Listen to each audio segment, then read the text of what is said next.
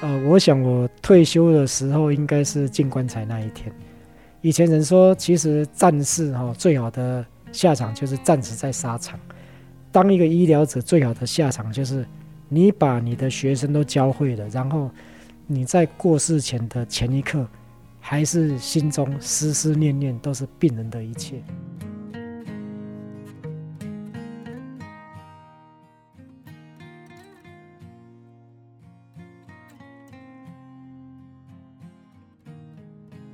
欢迎收听《白袍守护者》节目，我是张德成。今天在节目和我们一样一起聊聊的是古典音乐台的采访团队婉君。大家好，我是古典音乐台记者廖婉君。那在这一集呢，我们一样是来跟大家聊聊疯子医生的杜院长杜医师。那他是在义大医院的院长以外呢，他也是骨科的权威，然后也获得非常多的奖项。在医界，他专挑战高难度的手术。而疯狂的背后却怀抱着暖心，可是这个温暖呢，不是一开始就有的。那杜医师常说，这是病人教会他的事。对，没错。杜院长在跟我们分享说，他过去呢，一刚开始。其实他觉得他自己是人生胜利者，所以刚开始呢，他也觉得他的医术非常的高明。他觉得说病人我把你医好就好了，你有那么多意见干嘛？他其实语气上面是不那么客气的。那时候我们在访谈他的时候，他是自己承认的。他第一个跟我们聊的是，病人常常觉得医生我很想要感谢你，可是为什么你讲话总是这么不客气呢？我相信我们每一个人在求医的过程当中，一定会遇到。很不客气的医生 是，但是呢，他的医术确实非常好。那他也从病人的身上学到，他要怎么对病人讲话客气。先从客气，然后呢，这种客气变成了温暖。那这个温暖后来又变成热情。他跟我们分享这个过程，我觉得是很不容易的一件事情。那我想要分享的一个部分就是说，在这个下集的节目里面呢，院长有提到说，其实他后来有生了一场大病。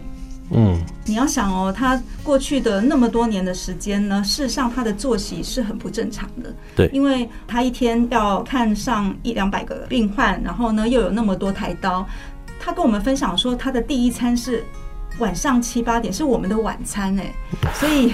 很难想象那时候我跟他访谈的时候，我就觉得你这样的生活作息，你身体怎么会健康呢？你都照顾别人，那那你自己怎么没有好好的照顾你自己？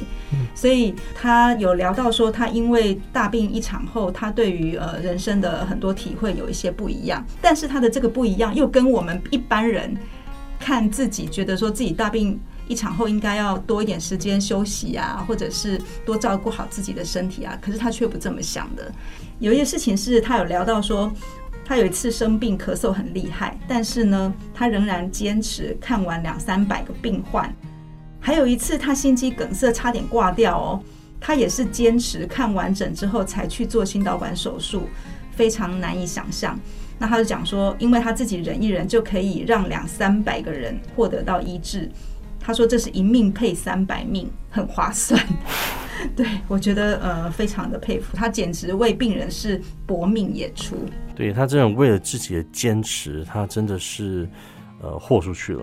是他也有跟我们聊到说他的杜氏格言，嗯，因为呃你想哦这样子的医生在他的那个当下，可能他是走在很前面的人。也许他身边没有这样子跟他同样是这么热情、这么冲的伙伴的时候，他该怎么办？他可能也有受到一些误解或者是误会。他会写杜氏格言来鼓励自己，鼓励自己。嗯，对，我觉得这个真的是要很清楚自己要做到什么，想要做到什么，呃，才有办法以这样的。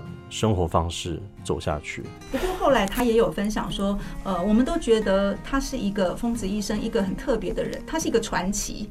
很多年轻的医生也会想说，要以效法杜元坤医师这样的一个做法。可是他后来慢慢觉得，一个人的传奇并不足以让一个团队继续前进，因为一个人走不如一群人一起走。所以他后来他有讲说，他现在是一个就是希望说当一个破风手的角色。嗯。变成说有很多，他会呃，就是他现在目前有一些课程，然后来教导年轻的医生或是年轻的后辈，然后来把他这样子的一个医术传承下去。对，我觉得杜院长蛮有趣的一点是，他可以让你感到说，他除了跟呃可能一些病人的互动是很很密切的，他其实对他的学生还有他下面的人，其实他三百六十五天只有两天回家，其他不是只有在看病已，他也是会花时间跟自己的一些学生啊去培养感情，去教导他们这样的一个一个理念。我觉得这是蛮有趣的。杜院长他还跟我们分享到，我们都看到他的成功。事实上，他觉得他自己是一个对于家庭生活很失败的人。他也有讲到这个部分，他觉得他对于呃家人，他其实有一些愧对。对他，他这部分就是有一点取舍了。对对对，他甚至也跟我们分享了很多人生的意义，也就是说，你要。专注于呃哪一个部分的精神去前进的时候，势必你会有所得，必有所失。对，而且它是比较极端一点的。对，不过其实在这部分极端虽然说是极端，可是也是今天如果要任何人这样去做，也不一定做得到。好，那就再就听我们跟杜医师后面聊的不一样的看法。白袍守护者。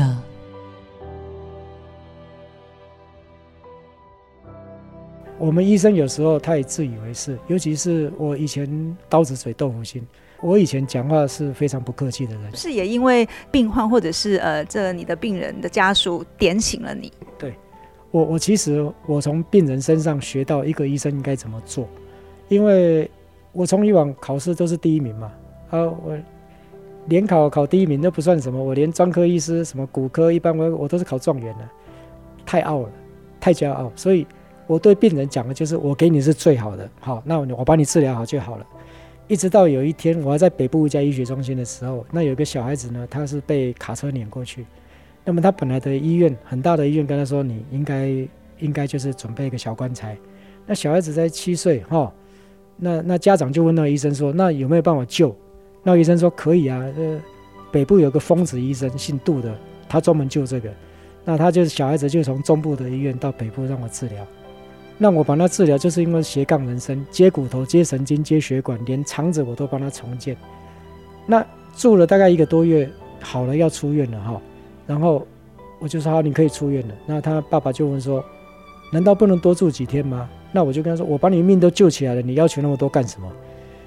他爸爸就跟我说：“医生，我跟你说，你真的是很厉害的医师，可是你不是很好的医师。”我一听我就火大了，我觉得你女儿本来要要要要要要要要死掉了，我要救起来，怎么讲这种话？他说：“因为你从来不讲客气的话，你都是用命令式的。”我吓一跳，我觉得难怪你从来没有跟我说说过谢谢。他说：“那个病人的。”爸爸跟我讲的话让我一辈子记得。他说：“当我跟你讲谢谢的时候，你也听不进去。”他心里其实是很感谢你，但是因为你的那个态度、高傲的感觉，他当然知道你很厉害，可是他会觉得那个谢谢他说不出口。没错，没错。其实我相信他有说过，可是我觉得我这个人就是太自以为是，所以当他跟我讲的时候，我心里吓一跳。我觉得我真的是很失败。我在技术上面是成功的，可是我在做人方面是一个失败的。那这件事情让我觉得我必须要自己要转弯一下。另外一个就是说，像我到澎湖去义诊也是一样。当初我到澎湖去十几年了嘛，当初去的时候我就说来来来，这个有病的来，我我来看。哎，只有那个过不到我号的病人，没有我医不好的病。我当年拽的要死。后来呢，我觉得我真的看有些病人呢。我说：“哎，怎么问题？”他就把脚放到我的医师服上面翘上来，我吓一跳。我觉得怎么会有那么不礼貌？正讲发火的时候，他跟我说：“医生啊，我我我脚就是这样子，然后我怕你弯下腰去看哦，不舒服，所以脚抬上来给你看。”我心里突然呛一下，我觉得你把别人的好意当做是恶意的。他的脚碰到我的医师袍又怎么样？医师袍脏了又什么？医师袍本来不是不是就是要沾血的吗？结果他的好意我误会了，所以后来我看到病人，我都会蹲到地上帮他们看。我觉得这是一种态度的转变。事实上，我们说，与其说我们去帮助病人，不如说病人帮我们练习去学习怎么当一个好的医师。也就是说，不是一直自己想要手心向下，一直好像从自己的出发点去帮助人家，但事实上那个对等关系一直一直没有调整好。对，没错，没错，这种不对等不止在说我们说你到医院来，在医学常识上的不对等，实上在态度上都是不对等。尤其是越大牌的医师越容易这样。我必须承认，我在早期当医生的时候太顺了，自以为是很大牌，后来觉得这个完全不对。病人没有任何理由接受你的傲慢，我们必须要慢慢的、慢慢的跟他解释。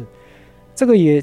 说明了为什么哈？我从从医的过程慢慢觉得说，从一开始的时候我学习到说，其实讲话这样不对，我要学习怎么样？要客气，跟病人解释什么时候慢慢的讲。这个客气到后来变成什么？变成一个温暖，就是说，哎，我不止跟你讲你的病情，我还跟你说，哎，你跟来的人了不了解啊？这种温暖，到后来这个温暖变成热情，也就是说，你会看到很困难的病人，你会想去做，为什么？你知道？你不救他，他没有机会。所以这是一步一步来，从客气变成温暖，变成热情。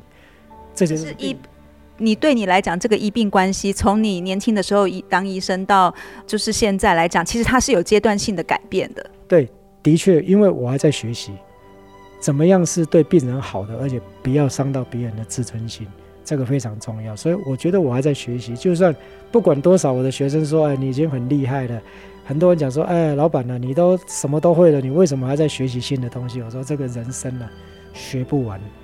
不管是你在知识上，或者是你在学术上、研究上，最重要在什么？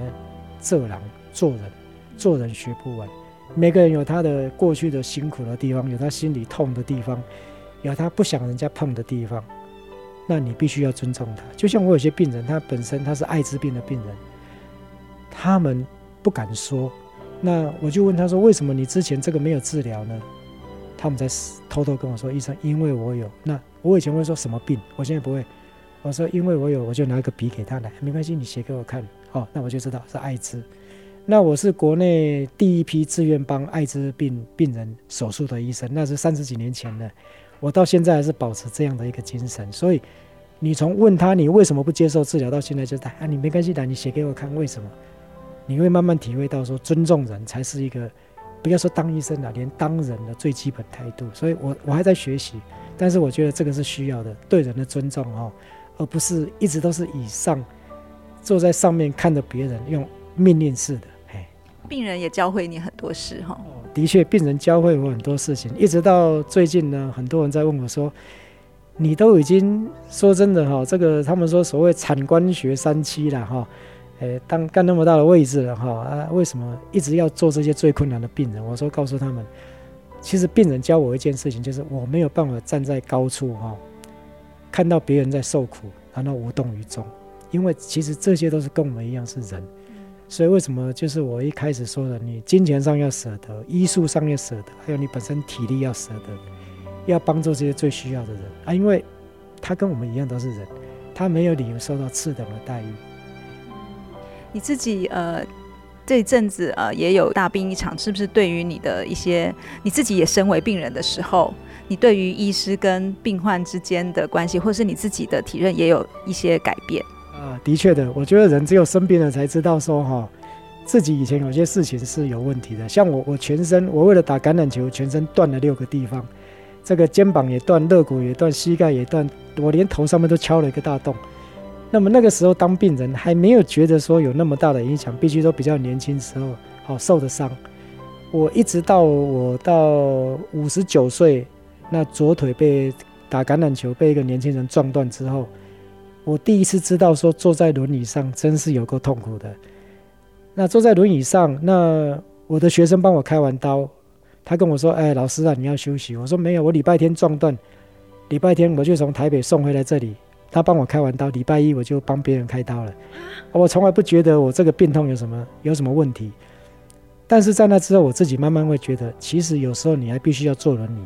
那在你坐轮椅的时候，你才会看到说，其实坐轮椅的人有多么的不方便。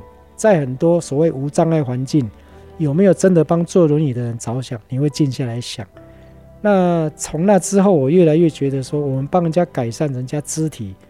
的功能之外，心灵上是不是有 care 到？一直到最后呢，大概一年多之前呢，那我因为长期糖尿病，我这是遗传性糖尿病，父母亲啊、祖父母大家都有糖尿病，一票人全部糖尿病。那我的父亲在五十六岁就洗肾了，那我也很怕我可能会到洗肾。后来觉得我还没有还没有到洗肾的时候，我整个肠胃道坏掉，因为我睡眠太少，吃东西都不正常。可能跟大家分享一下，我每天的早餐都是晚上八点才吃，我早上没有时间吃早餐。从一开始看病人、开刀、看门诊，大概到晚上七八点哦，才有时间去吃第一餐。第一餐，对，我的早餐都是晚上七八点。那所以长期下来之后，肠胃道有问题。后来造成我的胃食道逆流之后呢，有一个很严重的病，就是我整个食道有损伤。那食道损伤之后，东西就吃不下。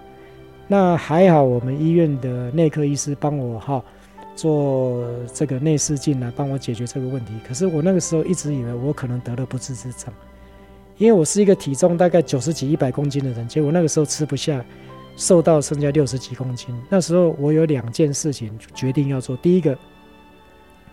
一般人在觉得可能得了恶性肿瘤的时候，他会觉得他应该及时行乐，哈，享受余生。我的想法相反，我觉得要及时行善，燃烧自己。及时享乐、享受余生，是表示我剩下的时间不多了，我要享受。我的想法相反，我觉得需要我们帮助的人太多了，所以要及时行善。然后燃烧自己，我希望能够把我会的交给更多的人，帮助更多的人。第二个就是我以前都只是捐一半的薪水出来，现在我就立了一个遗嘱，跟我的律师说，我死掉了，我什么都不留，一毛钱不留给我的家里，不留给我的儿子，全部捐出来。我觉得只有这样做的时候，才能保证你在过世之后，你的善心可以继续留下来。所以这场大病让我体悟很多，就是说，第一个我必须要。尽量多救一些人，让自己更忙。第二个就是要教更多学生，可以让他们跟我一样帮助人。再过来就是我所赚的全部捐出来。所以你都叫病人好好照顾身体，自己都没有好好照顾身体。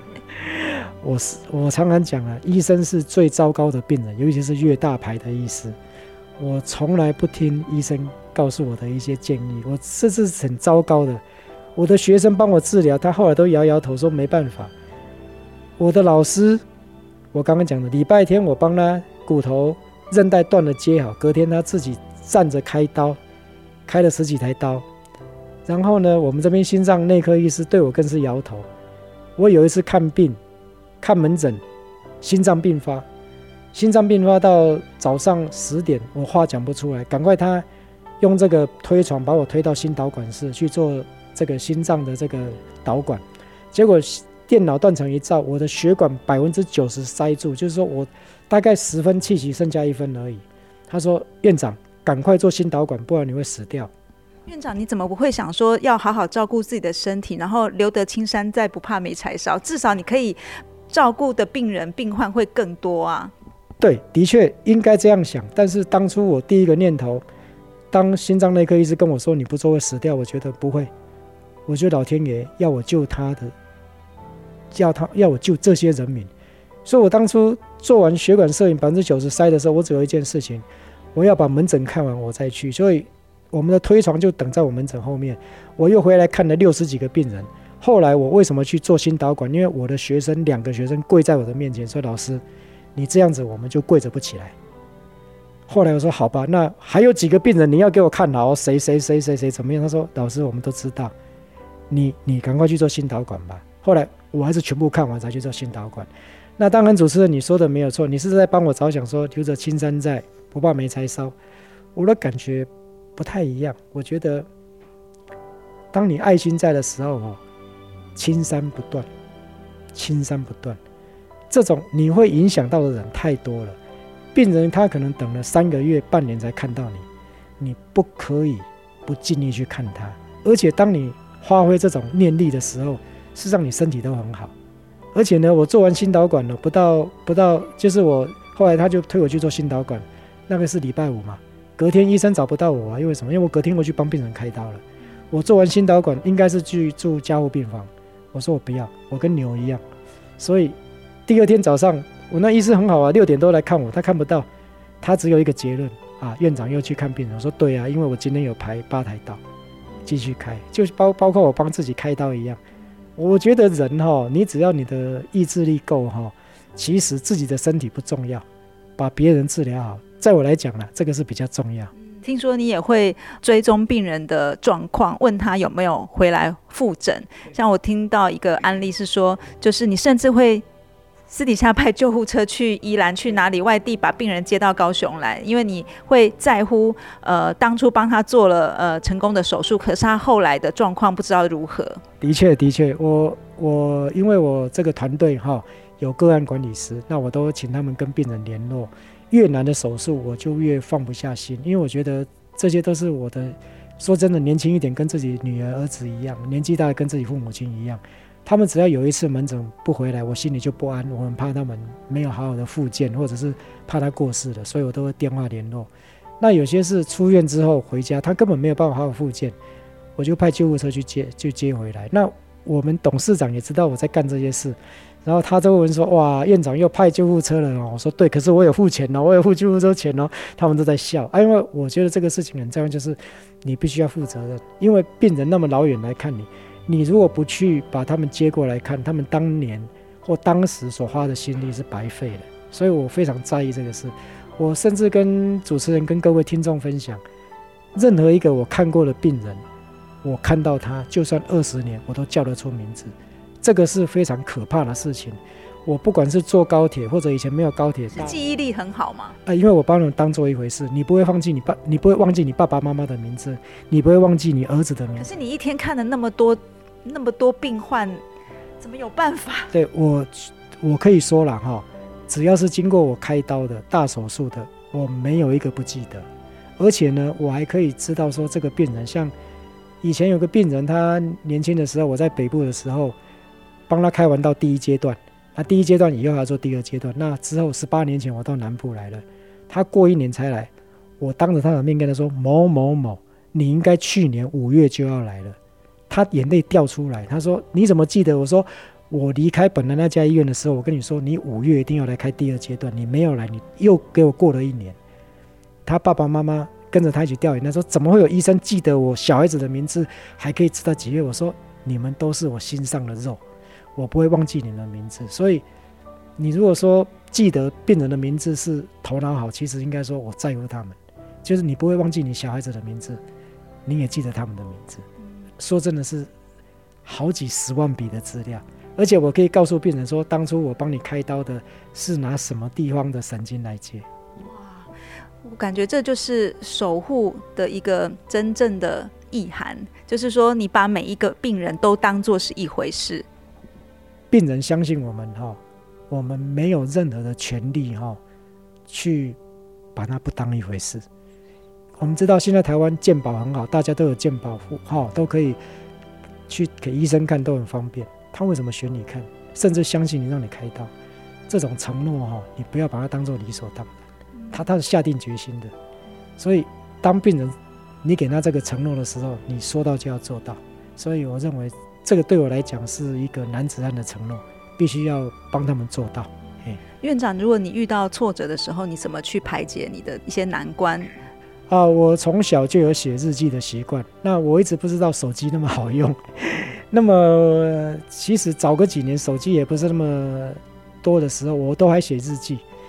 那我会在日记里面鼓励自己。其实或许有人说那个是阿 Q 了哈，但是。我必须给自己建立一套哲学，就是我这样做是值得的。我要说服自己。那可是你知道，人通常人性是脆弱的，你总喜欢过轻松的生活，比较不会那么累。那你怎么去鞭策自己？就是看看自己曾经写过的话，我曾经答应要做的事情。那么现在有手机很方便，就是杜氏格言、杜氏语录。有没有两一两个可以跟我们分享的？都记者没有问题。好，好，好，好，来，你讲。就像没有没有，谢谢。就像我常常讲说，这个世界哈，其实不是一个很温暖的地方。那其实我们就像一道烛光啊，啊，越黑暗的地方哈，我们希望用自己小小的烛光哈，照亮黑暗的角落。其实这个反映的当初我的心态，也有可能说你你觉得做得很好，可是大部分你的同事甚至你的同行不认为值得做。就像这个手术很困难，就像我刚刚说，从对侧神经引过来，我这个手术当初做，我被人家骂的要死，说哪有这种手术啊，简直乱来。可是这些病人当初是非常黑暗的。那当你发明这样的手术的时候，造福他们，就算那么一点点光，对他们来说，都是一个很大的一个福音。所以，像我会在里面写很多杜氏引路，比如说有时候被人家讲很不好听的话。可能主持人跟听众会觉得说啊，你怎么熬过来？我都在里面写很多哎。我想说，当别人跟你说你不喜欢听的话，那么你听到这样的话的时候，其实你要想，就像你去照镜子。当你照镜子的时候，哎，奇怪，镜子脏了，你要做什么事情？你要弄一张纸，或者弄个擦镜布把镜子擦干。其实你是干净的，是镜子脏了。那如果这个是对的话，那为什么别人对你说很糟糕的话的时候，你会认为是你糟糕呢？不是啊，是别人糟糕。对，是镜子脏了，是说这个话的人嫉妒你。所以我会在里面写很多这样的话，包括说，哎，有的人就你觉得你的同事为什么不好好治疗病人？你帮他解决很多他开错的后遗症。那可是问题，你看他们过得很好啊，下班开车啊，去哪里玩怎么样？那你就必须在这里努力。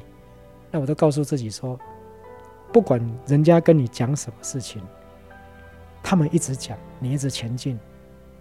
那一直到有一天，当他们连你的车尾灯看不到的时候，你在另外一个境界了。其实你也听不到他们批评你的话，那何必在意呢？你的重要的是你的目标在哪里？那所以，我很多同事啊、同业跟我说：“哎呀，杜元坤啊，你都那么成功了。”干嘛过得那么辛苦啊？我都告诉他们，这个在我《杜氏语录》也写。我说，其实就像你从高雄搭火车到台北，成功只是你沿路看到的一些风景哦。你到到到台中啊，到苗栗啊，很多很好的风景哈。但是你的终点站不是成功，你的终点是传奇。你要成为传奇人物，你就是到到台北，你可以下车。你不管再多的成功都不能自满，这个传奇就在于你要让病人可以得到最好的服务，让那些本来不能治疗的病可以治疗。我想这个传奇才是我们的目标。所以人不要被太多成功哈分散你的的注意力，因为这些成功都是小事情，传奇就是让病人得到最好的，才是我们应该做的事。这是我的一个我的一个人生的哲学。杜医师，我们刚刚谈到很多，呃，你自己会想要把自己的难关设得很高，然后呢，很多的事情会想要独立去完成。可是慢慢的，就像你接触橄榄球，你会开始慢慢发现团队的重要，或者是传球、接球、补位的重要。你也许开始做跟医师的训练或传承，那这个部分是不是也是未来你或者是你现在会想要做的事情？是的，是的，哇，这是真的是非常好的问题，也是说到我心里面去了。一个人的力量真的是有限的，一个人的传奇哈，比不上一个团队所造就的传奇。那这个就非常重要，因为我现在一直把自己的地位当做是一个教育家，也是一个破风手。你看，在自由车的比赛、自行车比赛，那个冲第一个的哈，都不是得冠军的，他是帮后面人在挡风。我给自己的定位就是破风手，我希望能够帮后面来的医师挡住这些以前我所经历过那么多困难的。我发明这些手术，至少他们不用像我一样被人家骂，也不用像我一样在我的顶楼盖实验室。我希望保护他们，让他在我的保护之下不要走冤枉路。那么到必须冲线的时候，这个冲线就是让病人得到最好的结果，他们可以勇敢的冲出来，让他们去得到冠军。这个就是我对自己哈的一个期许，那这种教育就非常重要。那来跟我学的医师两百多个，很多在国外都是大医院的教授啊，甚至校长，他们常常会给我回馈，就是说，你就跟我的父亲一样，当年没有跟着你，我没有今天。我说不是不是，我还是个破风手，你们都是冠军。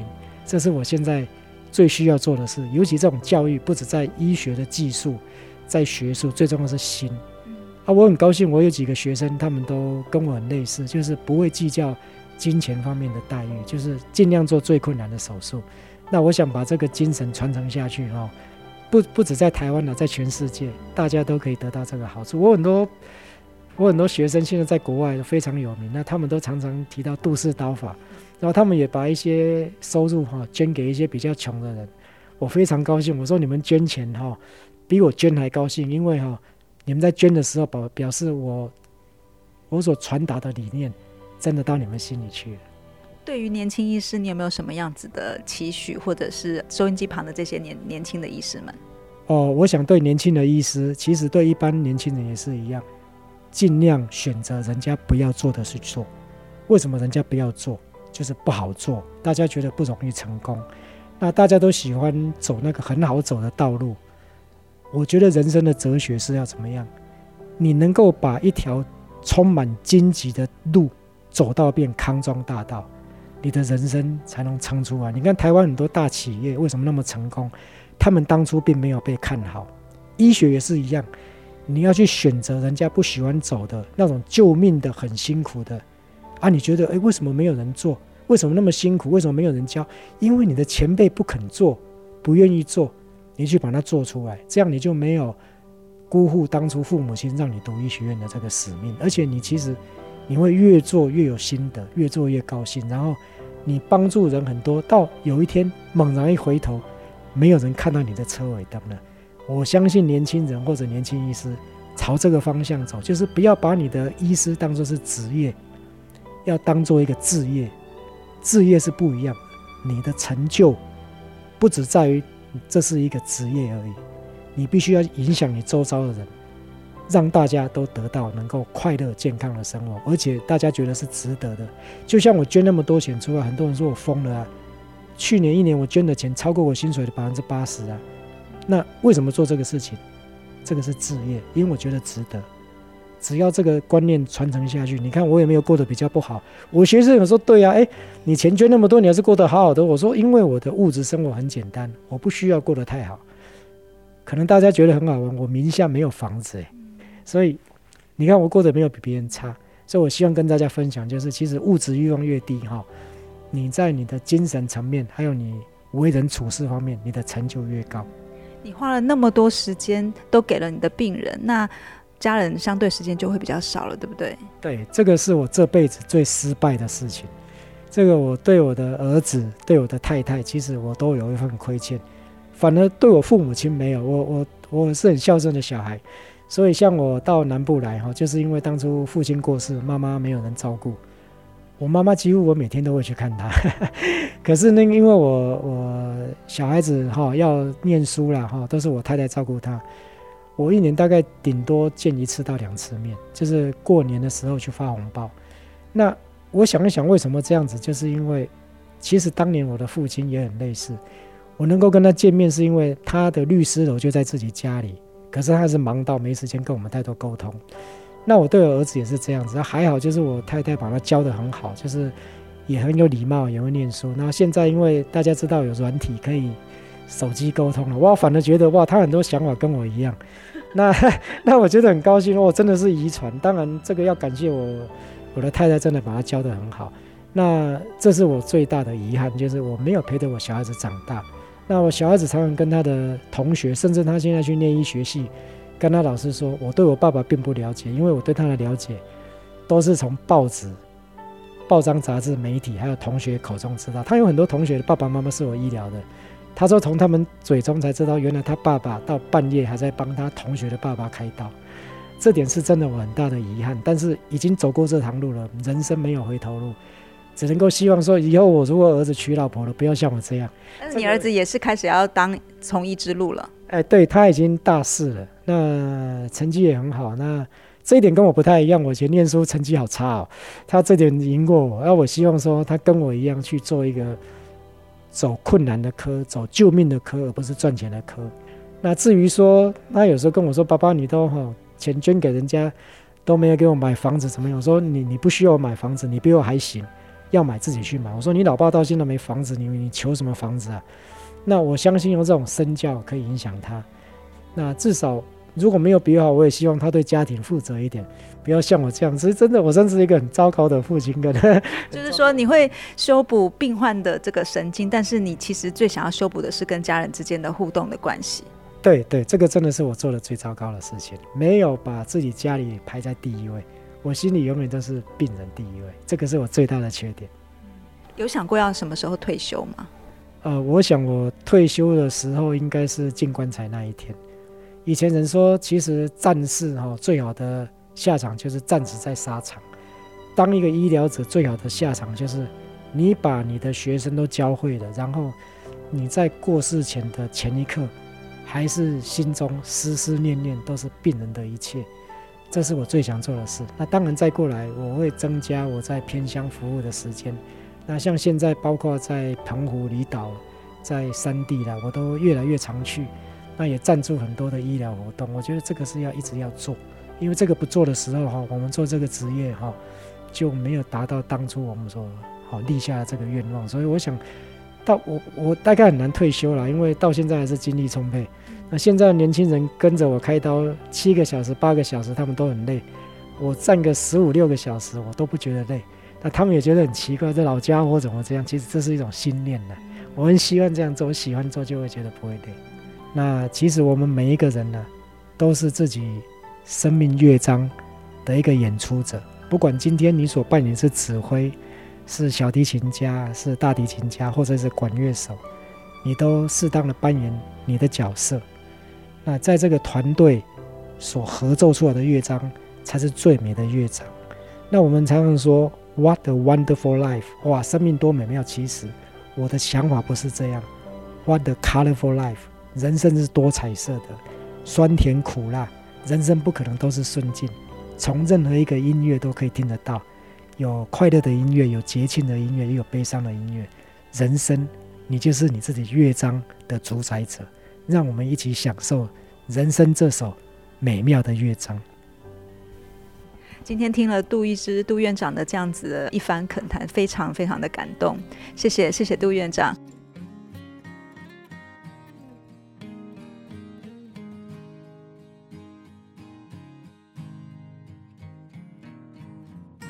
那这就是杜元坤杜院长的人生乐章。那在他的人生当中，真的有很多可以学习的，从他的呃人生态度，到他如何去对待别人。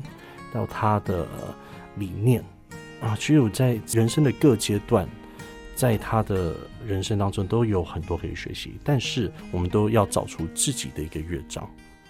那我们白袍守护者又来到了一个结尾，那谢谢古典音乐台的采访小组婉君，谢谢大家。那我是张德成，我们就下次见喽，下次见，拜拜。